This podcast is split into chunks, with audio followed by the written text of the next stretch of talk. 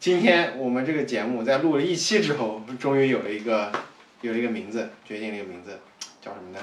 叫叫唠嗑科技啊，这不是一个科技公司的名字，就是就我们这个节目啊，因为我们闲聊嘛，对吧？就是就就唠一唠，唠一唠是吧？有有有一种东北味儿在里面。Disclaimer，没有人是东北人。没有没有人是东北人啊，对吧？一个南方人，一个前后鼻音不分的南方人和一个其实也挺威猛的山东人，哎，谁都谁能看出来这个是威猛的山东人是谁。嗯 OK，那今天唠唠些啥？今天今天唠唠唠一唠我们这个远古的回忆 Windows XP。呃，这为什么会说说到 Windows XP 啊？是因为最近这个就这两天一个。呃，有人把 Windows XP 的一些源代码给上传到网上，然后可以免费下载，然后，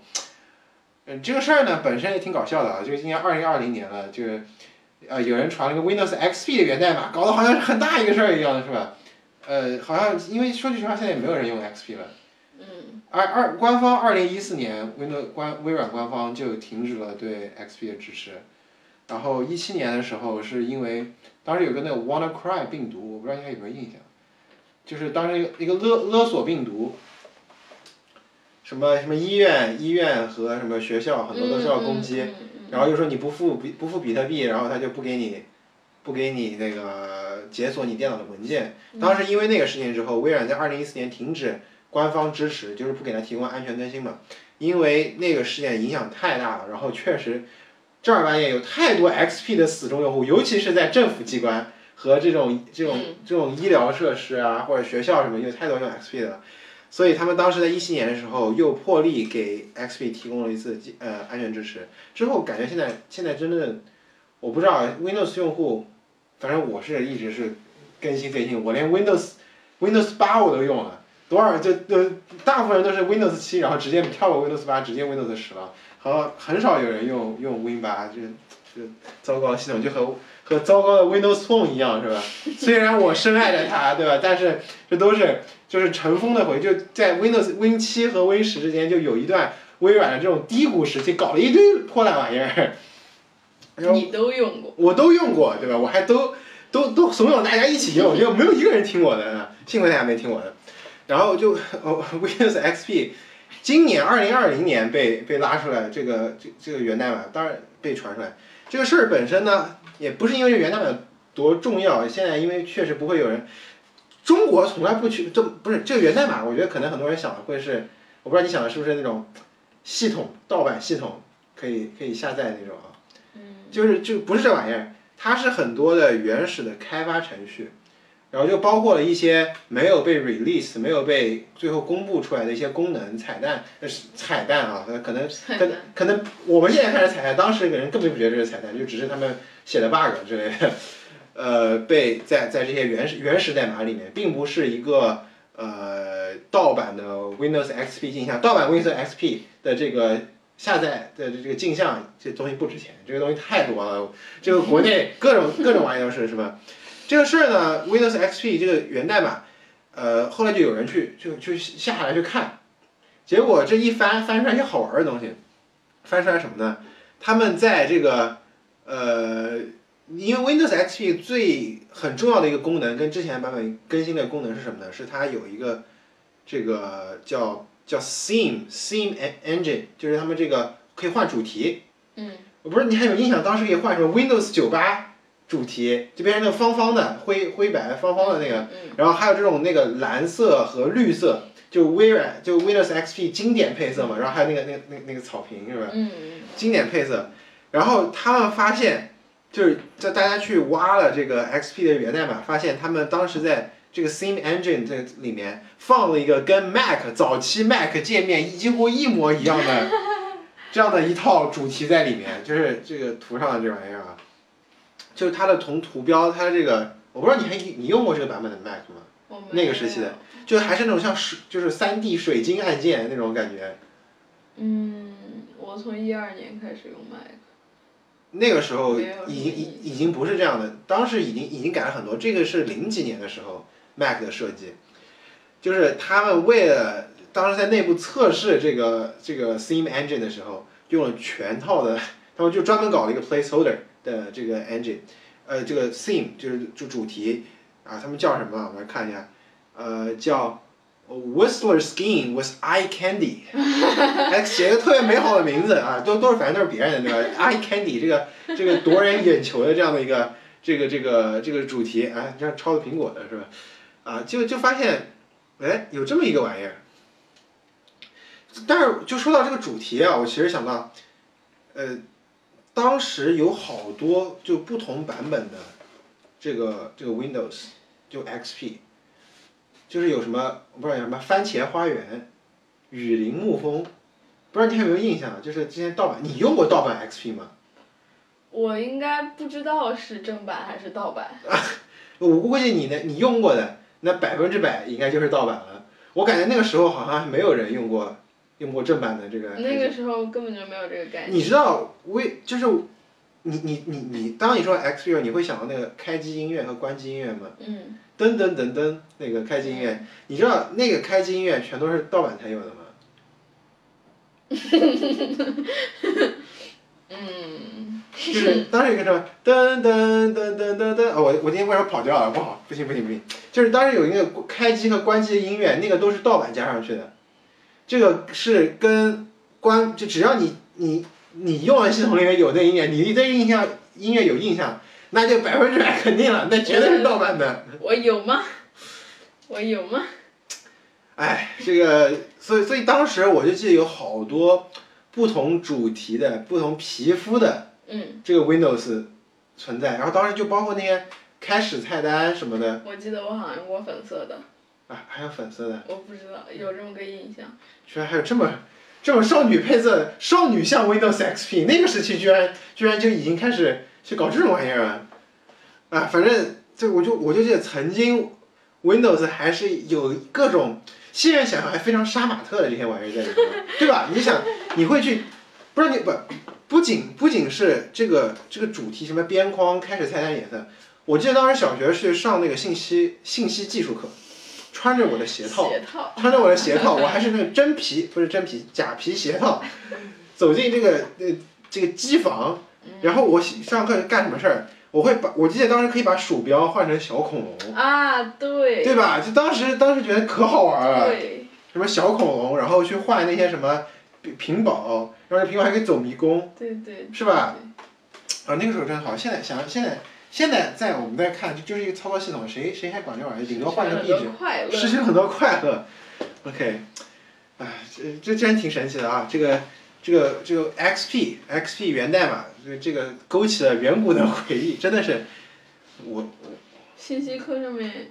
用小乌龟画图的年代。哦，那那是早那个编程是吧？第一次接触编程，当时我当时我完全不理解，我们为什么要操纵一个乌龟上下左右移动，然后画线是吧？现在现在，哇天呐，机房，现在大家都都都，我不知道现在现在小朋友还，现在这个小学生，不现在，他们都。现在幼儿园都开始学编程了呀。哦对，现不是现在你想现在学编程都不再是用电脑学了，嗯，对吧？都是 iPad。是用这个 tablet 用手机去学编程了，哦，Oh my god，不得了不得了。所以 OK XP 啊，就就这样吧，对吧？继续尘封的回忆，我突然莫名其妙把它提出来，然后就又回去了，反正现在没人用了。等我下次再想的时候，我估计想什么珊瑚 QQ 是吧？你还珊瑚 QQ？你没有珊珊瑚 QQ，什么还可以一个号就一个一个一个软件可以多开好几个 QQ 号。是不是有一个可以看别人隐有没有在？是不是在隐身？对对对对，应该是之前反正就像 QQ 当年也有好多皮肤。还可以打火星文。你这是什么什么版本的 QQ？不是仔细一想，那个时候又大家都很喜欢搞皮肤。你像 QQ QQ 秀。QQ 空间。QQ 空间还有养花，这些都是换各各种。QQ 红钻，你去十块钱一个月充钱。我觉得可能可能当时真的就是我，XP 某种程度上引领了这种换皮肤的潮流，然后现在现在就是游戏皮肤对吧？当时都是这些其实没有什么用的这个。微软暖暖。微软等等。OK，昨天昨天讲了那个这个呃云游戏嘛，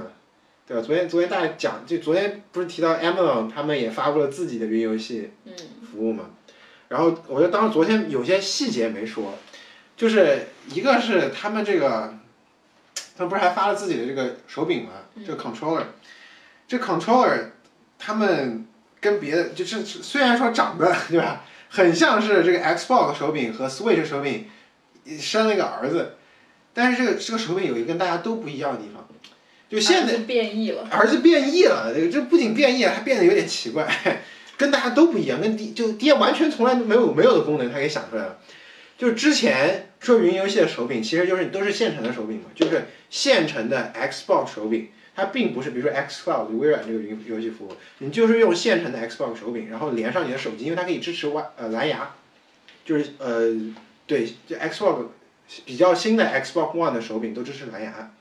它通过蓝牙和你的手机配对之后，你你有个夹子啊，咔 clip 一下，然后你把你手机夹在上面，你就可以就可以连着手机玩了。它手机和手柄是直接相连的，嗯所以你你要想用这个手，你要在手机上用这个手柄，你就先有个配对的过程。呃，Switch 也是，你要先把你的手柄和你的 Switch 配对，对吧？呃，Amazon 这个手柄不一样，它是叫叫叫做 Cloud Direct，直接连云端的手柄，就是你的 Fire TV 是直接，你的这个电视棒是直接连连联网的，连着游戏的这个连着它 Amazon 这个服务器。你的电脑，你在你玩夜游对吧？我们昨天说这个页游，你连的也是它的服务器。你的手柄不是连的你的用来玩游戏的这个设备，不是你看到游戏的这个设备，而是它的服务器。，OK，所以它叫这个叫 Cloud Direct 嘛。然后呃，这个 Amazon 号称他们这样的技术可以让这个云游戏的这个延迟可以有显著的改善，能降低几十毫秒。就是因为其实你想啊，这个玩一些什么呃，可能剧情向的那种游戏，你就是走走路什么的，呃，你这个延迟还好，你家只要网快，对吧？只要网快，你延迟还好。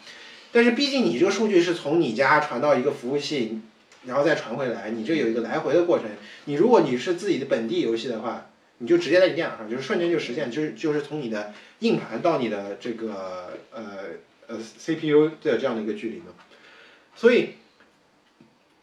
这个云游戏的这个延迟，当你玩竞技性游戏的时候，尤其射击游戏，游戏，射击游戏，对，死亡几百回了，就你每次就就别人不是云游戏，就你是云游戏，你就比别人慢了几几十毫秒，那你这就是一个很尴尬的事情了。嗯。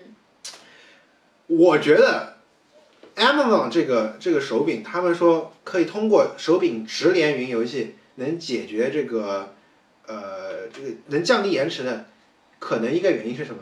他他想的设想的一个环境，大家如果都用 Amazon 的这个手柄，大家都用 Amazon 的云游戏服务，大家都是要到云端走一遭，对吧？就不存在谁家网快，我可以统一的给你们安排一个比较慢，就是相对来说比较慢的这个一个比较平衡的一个延迟吧，对吧？反正你的手柄控制全都要到云端来，嗯它和你的这个你的手柄控制和你游戏的这个返回来的速度是差不多的，因为都是走你家的网嘛。嗯是吧？你你你电脑慢，你电脑那个游戏传回来有这个延迟，你的手柄也有同样的延迟。不过你手柄控制了，但你没反应，就是它可能还是有延迟的，但是呢，你的手柄和你的电脑看的画面是一样的延，嗯 你就感受不到这样的延迟了。这是手牵手的 delay 了，对，这个这是只是我我揣测啊，我揣测，但是不确定是不是这样。然后这个 Luna 就是这个 Amazon 这个呃云游戏服务，他们还跟之前的有什么不一样呢？昨天没有聊，我觉得今天可以给给你介绍一下，对吧？你既然昨天问我说现在云游戏能不能玩，可以玩儿，但说句实话，现在其实其实你马上听了你会发现，大家其实都是在在探索商业模式的阶段，还不是说呃已经开始赚钱了，已经开始已经开始去去去推广，大部分都是靠免费试玩，比如试用几个星几个月啊之类这样的模式。呃，现在有几大几家比较呃已经推出来的，已经开始进入了这种测试大规模测试的，比如 beta 测试阶段的，或者是已经开始所谓的商业化的这样的一个几个服务，一个是呃微软的 X Cloud，呃，然后还有这个 Google Stadia，然后还有啊，我昨天今天特意去查了，NVIDIA 的这个叫 GeForce Now。嗯对吧？就是那个我注册了又退订了的那个有很多 drama 的这个这个呃平台，然后以及新出的这个还没有什么，目前看来还没有特别多游戏的这个呃 Amazon Luna，这个中间分成这这三个其实都不太一样，呃，那个先从微软这边来说吧，这个 X Cloud 它的模式是什么？它的商业模式是这样的，是是你买微软的这个 Game Pass，它这个会员服务，然后呢，这个会员服务呢，就是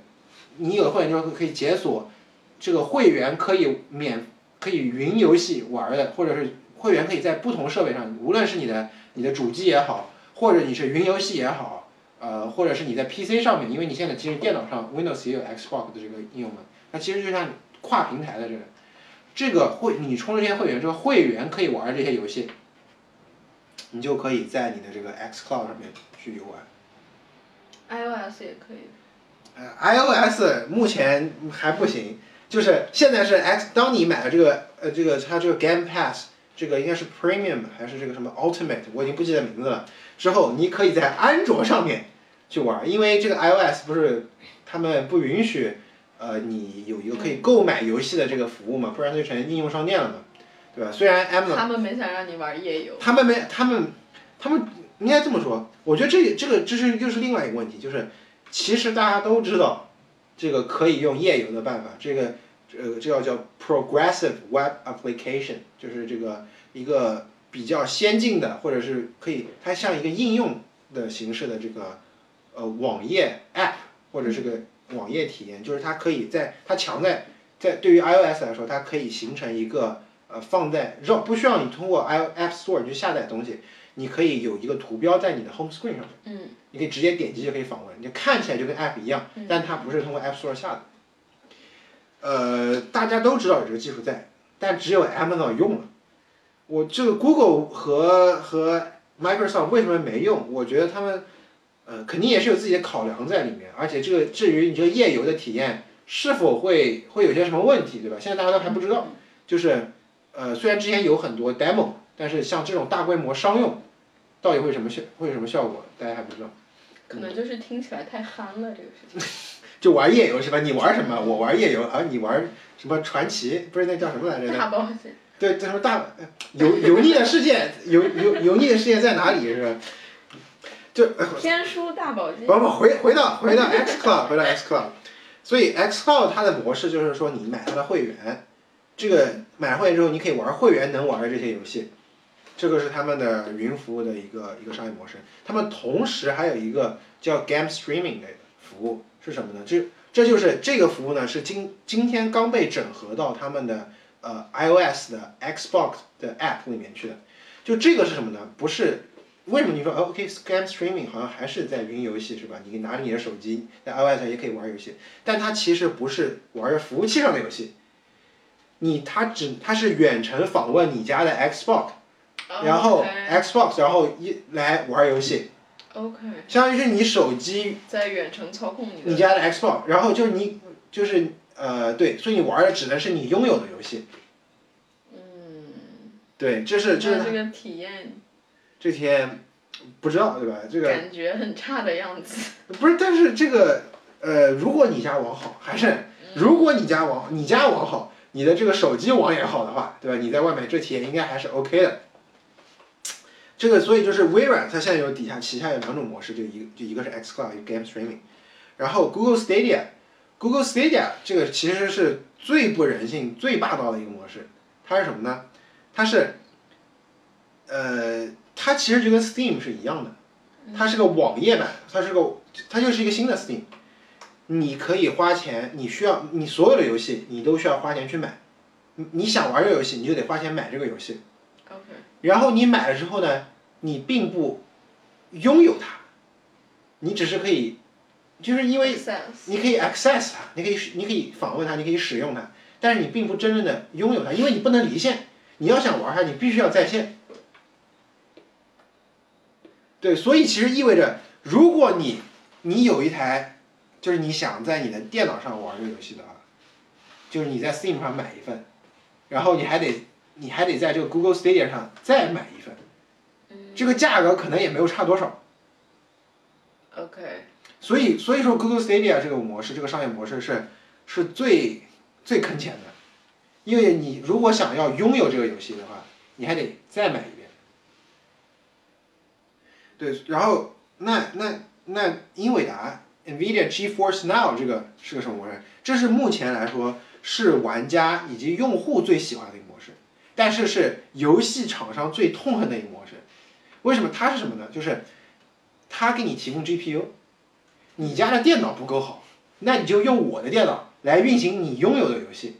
它它是它是和 Steam 深度合作的，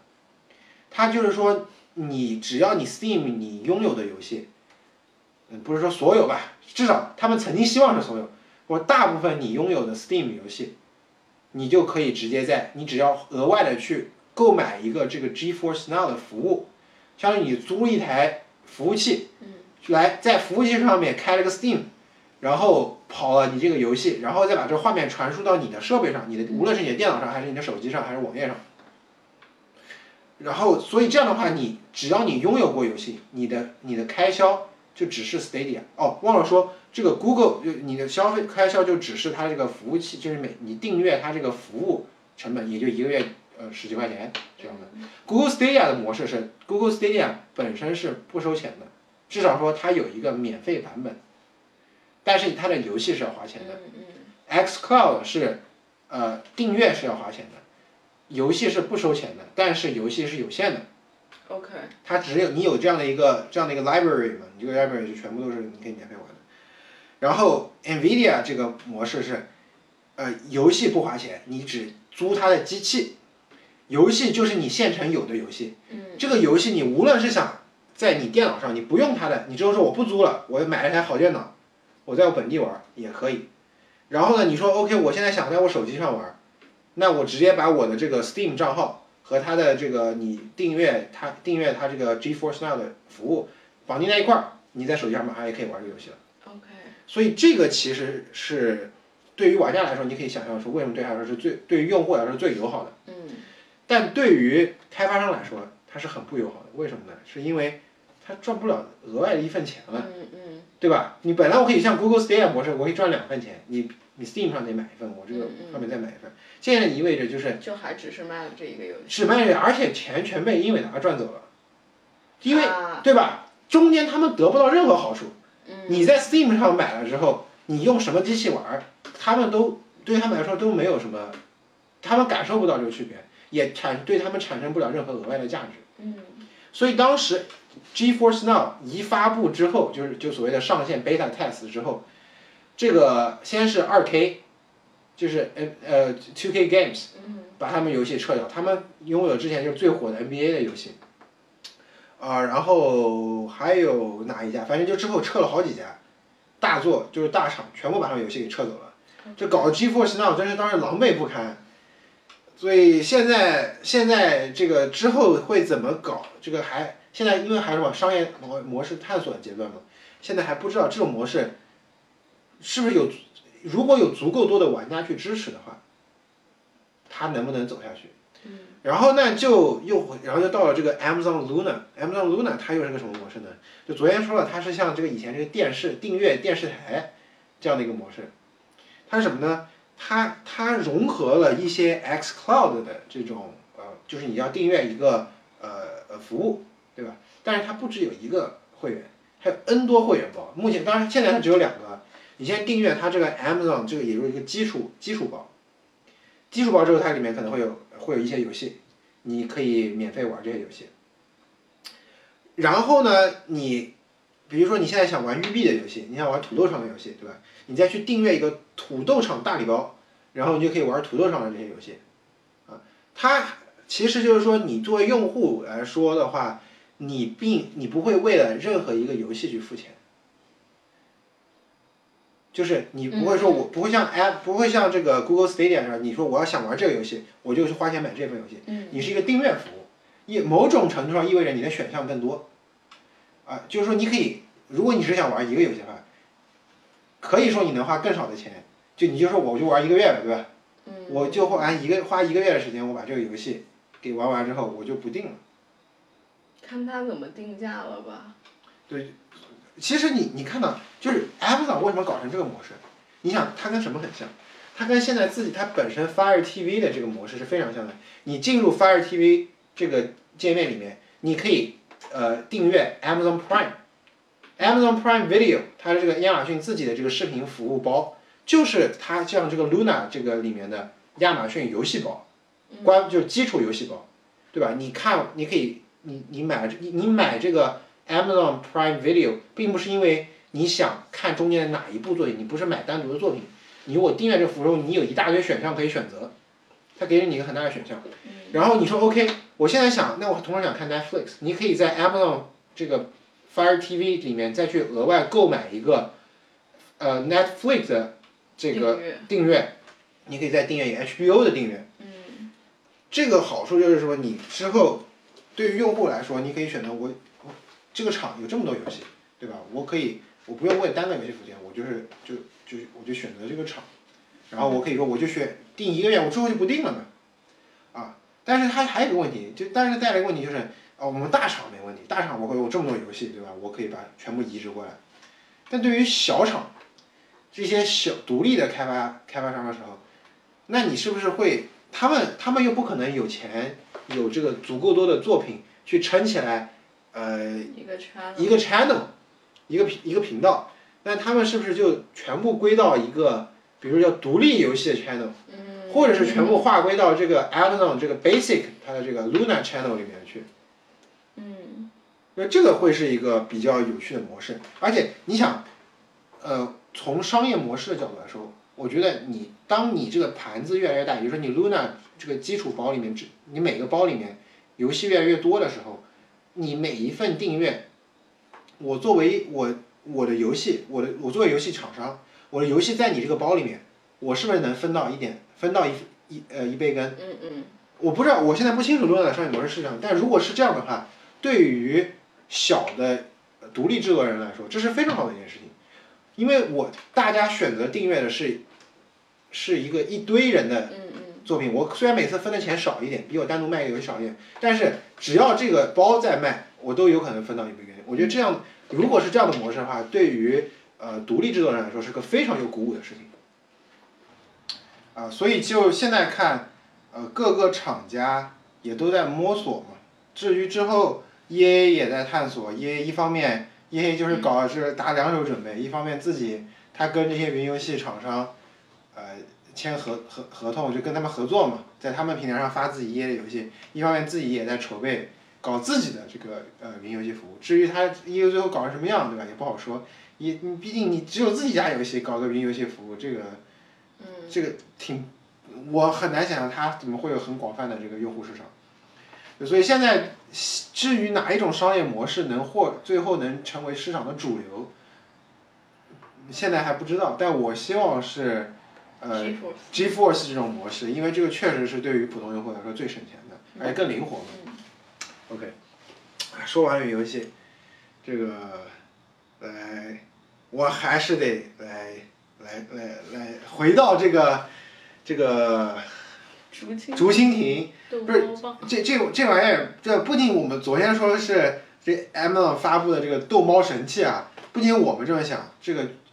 网上很多人都是这么想的，就是呃，我看了很多评论，大家都讲说是我们家狗和猫这个这个我们家这特别活跃的狗和猫已经迫不及待把它打爆了，是吧？而且昨天还想了，我后来还想了一点什么呢？就是你说这个这个 drone 这个这个竹蜻蜓在天上飞的时候，这个猫飞起来把它给打掉，这个难度还是有点高的。但是什么呢？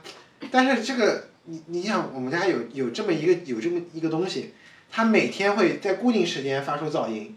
然后呢会有个东西嗡飞走，再 嗡飞回来，对吧？这玩意儿对于猫可能空中捉不到，它好歹还得等在旁边啊。它每天守株待兔，就在等在旁边，就等那嗡嗡嗡刚进来的啪叽一下，就看你家猫够不够聪明了。就看它就是对吧？就知道什么时候是这个它回来了，什么就还看胆子够不够大。对于这么小的东西，你像你看我们家猫这个还是怕吸尘器的是吧？OK，这个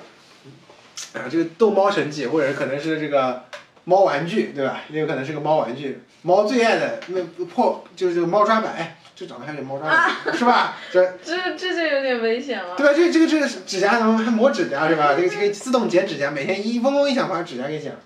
哎，等一下，不是，不是你你这已经是准备好了吗？练习捉鸟。练练习捉鸟，已经在我们家开始练习捉鸟，爬这么高。OK，不是，但是我今天要要来又重回这个东西，又来提这个这个这个竹蜻蜓，并不是因为啊这个大，我发现大家也都觉得它是逗猫神器，是因为我我我去看了一下这当时的发布会，当时发布会上说了一句话，这个让我觉得实在是我的天，今天必须得专门为这句话也录一个视频，就是之前。Amazon 就是大家都对 Amazon 有一个这个隐私的问题嘛。Amazon 你看，Amazon 最早是做这个有这个安防摄像头，把摄像头放进人家家里。不，最早先是 Echo 把这个 speaker 把这个呃麦克风放在家里听你说话的，之后又搞了他们这个安防摄像头，又来看你在家干啥了。之后这个还不够，现在可以知道你们家每一个人，对吧？这个昨天讲了这个可以不同 user profile。先是不同 user profile 可以听出不同人的声音，还知道你家孩子的声音是吧？现在知道你家有几口人了，这家每个人是怎么说话的了，对吧？然后后来又来了这个，昨天这个 Echo Show 可以跟着你看着你跟着你看你，对吧？啊，然后上次之前前一个多月前或者半个月前，他们推出那个 Halo 那个健康的那个 app，不仅要拍你。还要你脱的只剩内衣来拍你，来判断你这个健康状况。不仅想知道你家有几口人，还想知道你们的健康状况都是怎么样的，是吧？现在好了，这个不仅要在你你在他周围的时候，他他能盯着你看；你不在他周围的时候，他还要追着你看。这 M 老师一直是完全不顾大家的这个，就一方面大家都有点，尤其欧美市场，大家对这个隐私这么在意老师一直在挑战大家的底线，是吧？就说哎。就是看看大家为了这个，为了这个便携，到底能愿意牺牲这个呃隐私到什么程度，是吧？虽然说艾文自己说说这个自己对隐私非常重视啊，在这个我觉得在这上面体现了，及艾文怎么评价啊这个 这个无人机的隐私问题。他说，你像以前我们搞个摄像头，搞个 speaker 对吧？我偷听你说话你还不知道啊，现在好，对，艾文是这么描述的，嗯，他说。这个无人机啊，它这一飞起来，嗡嗡嗡响的，这个你完全不用担心隐私问题。为什么？This is a privacy you can hear。你可以听到，我只要偷拍你，你就我就我就响了，对吧？不仅你知道我在偷拍你，你们全家都在偷，都知道我我我在我在拍。偷拍了。这不是偷拍，我是光明正大的告诉你，我在拍，我在拍你，对吧？这个之后就是你，什么一一回家听到就是不是你都不要一回家。就是你你你在在门口听到里面嗡嗡响啊，我的 privacy，我的 privacy 在在嗡嗡作响，对吧？你的猫一巴掌拍碎的时候，拍碎的也不是你的无人机啊，不是你这二二百五十刀的这个逗猫神器啊，它拍碎的就是你这个隐私，把你这个隐私侵隐私的对隐私的侵犯直接一巴掌拍碎在地上，是吧？privacy 得到了守护。得到守护，而且之后你想这个无人就是我你对无人机的这个噪音，不知道你有没有感受过？这玩意儿是真的很小，就是说你可能不仅能，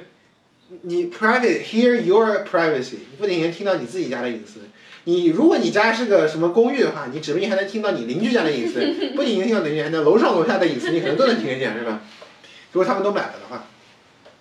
那这个产品也非常成功。非常成功，就是。在这种隔音效果的公寓里面，大家还全都买了这样的无人机。不是，就是你甚至可以一这不就像昨天他们不是还有这个这个呃就是异常声音异常声音的这个这个提醒吗？之后你家邻居这个无人机响了，你是不是 你你你家可能也要注意一下是吧？你家邻居进居孩子在哭，可能被打了。啊，那所以这个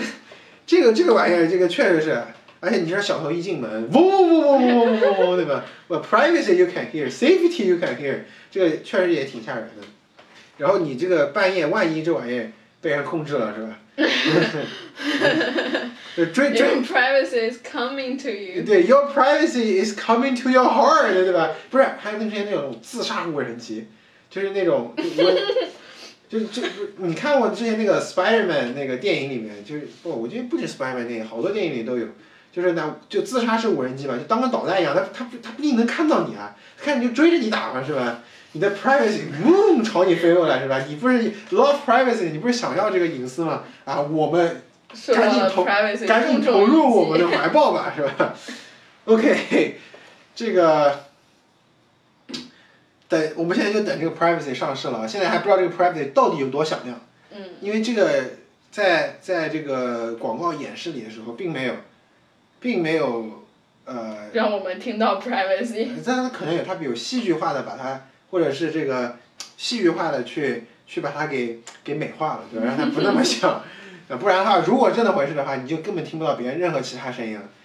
这个 privacy 有多响啊？我们觉得可以 可以可以拭拭目目以待。拭目以待，就等等 Amazon 正式发售了之后，呃，我我多半这个二百五十块钱，我想想啊，可能还是不会花，